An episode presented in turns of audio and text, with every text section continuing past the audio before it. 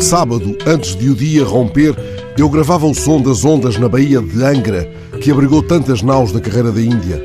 No negrume, pressentia o recorte do Monte Brasil, de onde cantava a pólvora contra os piratas.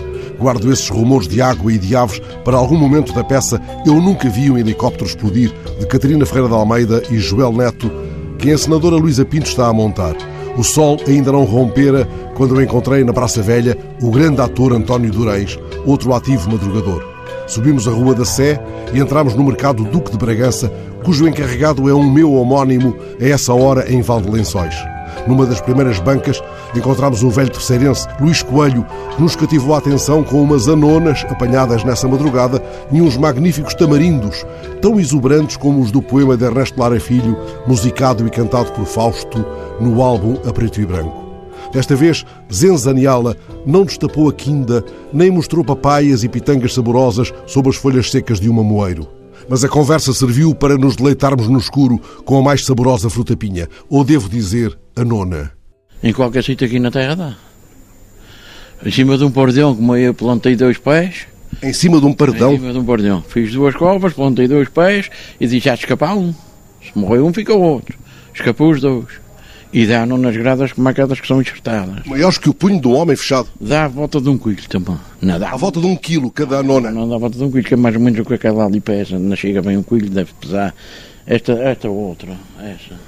Os seus momentos está lá em cima a ver. Deve ter, essa deve ter 900 gramas, com certeza. Não é? E nasceu num pardão esta. E nasceu em cima de um perdido. 850 gramas, diz o António. E dá frutos da mesma maneira. E o tamarindo? Qual é, qual é aqui o tempo dos tamarindos? O tamarilho é agora nesta altura, eh, novembro, dezembro, janeiro, depois para também.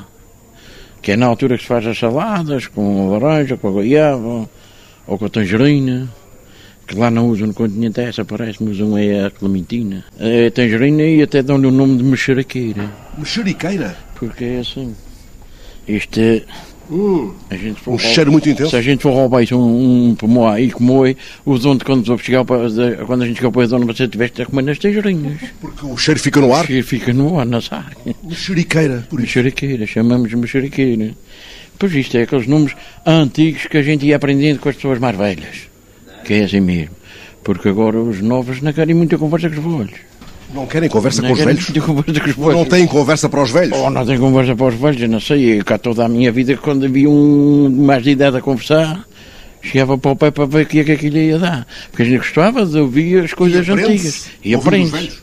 E aprende também. Ó, ó, Oh, Sr. Luís, e isso que tem aí na mão eh, tem vários tamanhos. São as malaguetas, não? Estas aquelas grandes. Ah, aquelas ali maiores. Estas pequeninas chamam-se piripiri, que Sim. picam mais que as grandes. Claro. Mas nós cá na terra chamamos filha da puxa. Da puxa. Que é para não chamar o outro, que é pior. Chamar filha da puta é pior. Porque elas picam mesmo porque a gente é a comer, a, a comer diz, filha da puta que ela pica que é um disparate. Mas é uma tradição, não é chamar um nome a uma pessoa. É o Não é uma pessoa e ela nem responde, claro. Ela, não diz ela nada. vinga-se fazendo Ela arder. vinga-se é porque há muito na, na boca a gente. Quem é o encarregado aqui do mercado, senhora Luís? O encarregado é um rapaz que, que tem o escoteiro ali em cima, mas ele chega sempre aqui. Mas como é que ele se chama? É Fernando. Fernando quê? Fernando Alves. Entretanto, rompeu o dia sobre a Baía de Angra. Algures cantou um bico de lacre, anunciando que este é ainda o tempo dos tamarindos.